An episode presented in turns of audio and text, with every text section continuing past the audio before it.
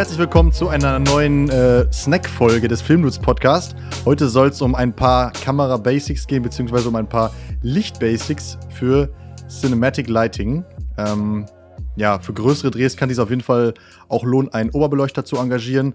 Aber wenn es mal kleinere äh, Drehs sind oder Interviewsituationen, da gibt es da so ein paar Hacks und, und, und Kniffe, wo man sich eigentlich selber schon sehr gut helfen kann und auch schon äh, gute Setups hinbekommen kann. Das Thema Cinematic Lighting oder Lichtsetzung als solches hat mit Sicherheit mehr als eine Snack-Podcast-Folge verdient. Aber wir wollen es einmal ganz kurz anreißen, weil es einfach eins der wichtigsten, wenn nicht sogar das wichtigste Tool ist, um ein cinematisches äh, Bild zu erzeugen. Ähm, super wichtig, äh, die Szenen richtig auszuleuchten, dass man in der Postproduktion am wenigsten Stress hat, dass man es geil color graden kann und es einfach gut aussieht. Und ähm, da kannst du auch die beste Kamera der Welt verwenden. Wenn du das Licht nicht geil gesetzt hast, sieht dein Bild einfach nicht geil aus. Ähm, und ich bin mir sicher, dass man selbst eine Sony dann nicht mehr wirklich von einer äh, Ari unterscheiden kann, wenn man das Licht ähm, bei beiden oder bei dem einen nur gut gesetzt hat und bei dem anderen nicht. Ähm, deswegen wollen wir mit dieser Folge nochmal ganz dick unterstreichen, kümmert euch um geiles Licht, weil gutes Licht ist das absolute Muss bei einer geilen Videoproduktion. Deswegen, Justus, leg mal los mit dem ersten Punkt. Die Drei-Punkt-Beleuchtung ist eigentlich super easy, kann man bei fast jeder Szene äh, verwenden. Beziehungsweise kommt ja mal darauf an, was deine Message an dieser ähm, ja, Situation gerade ist. Äh, besteht, wie sie schon sagt, aus drei verschiedenen Lichtern: einem Hauptlicht, einem Fülllicht und einer Spitze. Heißt, das Hauptlicht äh, ist dann quasi das Licht, was das Gesicht äh, im Ganzen oder ja, wenn es eine Person ist, im Ganzen äh, quasi ausleuchtet, dann Fülllicht, was von der anderen Seite kommt. Das äh, Hauptlicht stellt man meistens ein bisschen seitlich.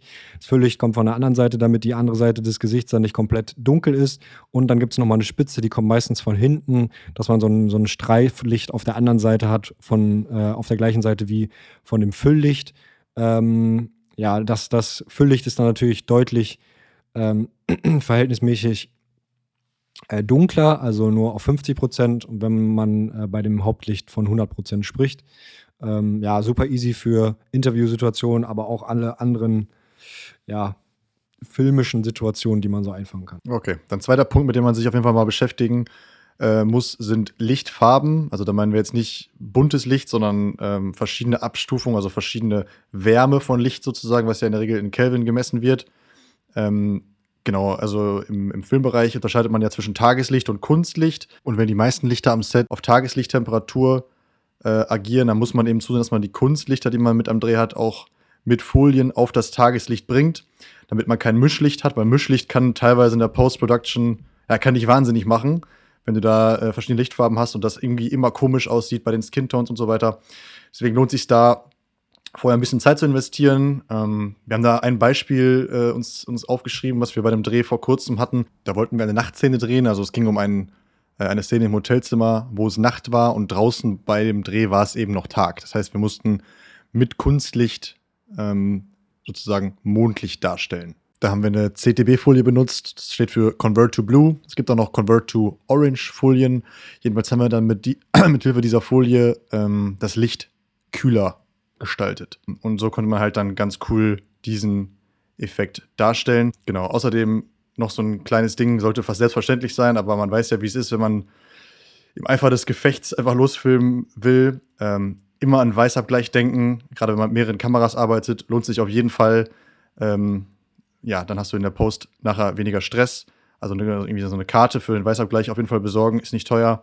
Und noch ein kleiner Tipp: ähm, Es gibt so eine iPhone-App, die heißt Light Spectrum Pro. Damit kann man relativ genau auch Lichtfarben mit seiner Kamera erkennen. Funktioniert nicht zu, nicht zu 100% aber relativ gut, kann man sich mal angucken. Dann gibt es noch ein paar Tools, an denen man sich bedienen kann, um äh, sein Licht so zu modifizieren, ähm, wie man es gerne hätte, um zum Beispiel härteres Licht oder punktuierteres Licht zu erzeugen. Ähm, ja, man nutzt normalerweise eine Octabox oder eine ähm, Softbox, um quasi recht äh, weiches Licht zu erzeugen oder äh, ja, den, dieses Licht so zu steuern, wie man wie man es gerne hätte. Auf jeden Fall äh, kann man dafür auch noch ähm, eine Wabe verwenden. Das sind diese Gitter, die man da drauf ähm, macht, um quasi das Licht noch punktuierter zu äh, machen, dass äh, das Licht halt nicht so weit gestreut wird. Oder man nimmt ähm, ja, diesen Kegel äh, oben da drauf äh, auf dem Licht, dass man halt ein sehr hartes Licht hat, äh, weil dann halt einfach nichts mehr davor ist, was es äh, diffus macht. Ähm, man kann aber auch mit indirekter Beleuchtung über die Decke zum Beispiel arbeiten. Ähm, ja, und was da halt noch super wichtig ist, dass man halt immer darauf aufpasst, dass man keine Reflexionen hat äh, von diesen Lichtern, die man äh, da aufstellt, wenn man halt mit Fenstern oder sonstigen äh, Sachen arbeitet. Genau. Dann, was wahrscheinlich so die größte Herausforderung ist oder wo wir auch schon mit am meisten Zeit investiert haben, ist bei Drehs mit Available Light. Also wenn du draußen, also Outdoor drehst oder wenn Tageslicht in die, ins Studio oder in die Location halt reinscheint. Ähm, das kann dich auch wahnsinnig machen. Äh, deswegen da gut planen, dass man da das Wetter mit beachtet oder dass man auch die Tageszeiten auf dem Schirm hat. Und ähm, ja, wenn man Outdoor ist, dann lohnt es sich auf jeden Fall, da ein bisschen Equipment mitzunehmen, ähm, um zum Beispiel für Schatten zu sorgen oder große Reflektoren mitzunehmen. Das kann auch richtig was bewirken. Es gibt da so große Reflektoren von äh, Sunbouncer heißt, glaube ich, oder California Sunbounce heißt die Company, glaube ich. Die haben auch Reflektoren, die irgendwie über zwei Meter lang sind und irgendwie so 1,60 breit. Ähm, ja, das kann richtig was bringen und ähm, kann man halt das Tageslicht zu seinen Gunsten nutzen. Ähm, außerdem haben wir uns noch angeeignet, so ein paar Sachen, so ein paar Basics im Kamerakoffer zu haben. Alles nicht teuer. Ähm, auf jeden Fall lohnt sich, da Diffusoren dabei zu haben. Da gibt es wirklich Diffusoren. Das ist dieses Material, was man auch vor eine Softbox zum Beispiel klettet. Ähm, man kann aber auch einfach sich einen Duschvorhang nehmen, zum Beispiel. Kostet 10 Euro bei Amazon und damit kann man halt bei direktem Licht, was zum Beispiel seitlich durch eine Fensterscheibe scheint, ähm, das auch super weich äh, modifizieren und äh, ja, das, das lohnt sich da auf jeden Fall. Außerdem dabei haben sollte man ein bisschen Tape ähm, und zum Beispiel schwarzen Molton. Den kann man auch immer gut einsetzen, wenn man mal äh, ja, irgendwelche Lichtquellen eliminieren will. Ja, oder es gibt auch solche Folien noch, die man vor diese äh, vor Scheiben machen kann. Die sind dann meistens nicht so schwer wie Molton, auch manchmal ähm, ziemlich geil. Ähm, was, was da auch noch ein kleiner äh, Tipp ist, äh, wo wir gerade über Molton und Abdunkeln sprechen, wenn man zum Beispiel eine Szene hat, die immer gleich sein soll vom Licht her und du hast aber eigentlich Tageslicht ähm, quasi äh, Einfall in diesem Raum, dann lohnt es sich manchmal den ganzen Raum einfach abzudunkeln und das Tageslicht zu faken, indem man zum Beispiel ein Fenster mit einem mit Spiegel faked. Man kann äh, quasi das Licht auf einen Spiegel projizieren, ähm, welcher dann quasi diesen, dieses ja, diesen Fensterrahmen auf eine Wand projiziert, dann sieht es so aus, als würde das Licht durch ein Fenster kommen und quasi auf die äh, Wand fallen. Ähm, somit hast du halt immer den, den Spot an der gleichen Stelle und kannst halt äh, quasi mit den gleichen Einstellungen filmen und es sieht nicht immer komplett anders aus, weil äh, sich das Licht am Tag gedreht hat. Wenn du zum Beispiel, keine Ahnung, Interview hast, was, äh, wo du acht Stunden äh, irgendwie Footage aufnehmen musst, dann äh, ist das immer sehr, sehr gut.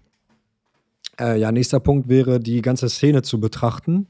Ähm, da äh, lohnt es sich auf jeden Fall, also was, was super wichtig ist, nicht immer nur das Objekt, was quasi, was du filmst, zu betrachten, sondern alles, was dahinter halt auch passiert. Wenn man jetzt wieder von einem Raum spricht, dass man halt auch ähm, kleine Lichtakzente im Hintergrund setzt oder, äh, keine Ahnung, Licht durch ein Fenster fallen lässt, ähm, um das noch ein bisschen epischer zu machen, kann man da mit dem Hazer arbeiten, äh, dass, man, dass man quasi so richtige Lichtscheine erzeugt. Äh, auch immer super wichtig, das Ganze, das, die ganze Szene zu betrachten und nicht nur ähm, ja, einen Teil. Ähm, ja, weil das, das am Ende den Look noch gibt und das alles ein bisschen interessanter macht, als äh, wenn halt im Hintergrund auch noch was passiert und nicht nur im Vordergrund. Genau, ist auch schon mein Stichwort. Also Hazer ähm, und andere Effektlichter kann man sich mal besorgen, je nachdem, was man für eine Stimmung erzeugen will. Also ein Hazer kann sich zum Beispiel lohnen, ähm, wenn man mit irgendwelchen Lichtstrahlen arbeitet, wie Justus schon meinte. Hm, oder man kann da auch mit einer Nebelmaschine arbeiten, kommt immer drauf an. Kann sein, dass eine Nebelmaschine einen zu dichten Nebel erzeugt, muss man ein bisschen rumprobieren. Ähm, was wir auch sehr, sehr gerne einsetzen bei Drehs, sind solche Lichtröhren. Da gibt es zum Beispiel diese Titan Tubes von Astera, die hat wahrscheinlich jeder schon mal gesehen. Die sind wahrscheinlich so der Industriestandard. Gibt es aber auch von anderen Herstellern. Ähm, die sehen halt super geil aus, wenn du die im Hintergrund verwendest, um Ambiente-Licht zu erzeugen. Äh, können auch in allen möglichen Farben äh, leuchten. Ähm, ja, lohnt sich die mal einzusetzen bei einem Dreh. Manchmal sind es auch so echt Kleinigkeiten, die entscheidend sind.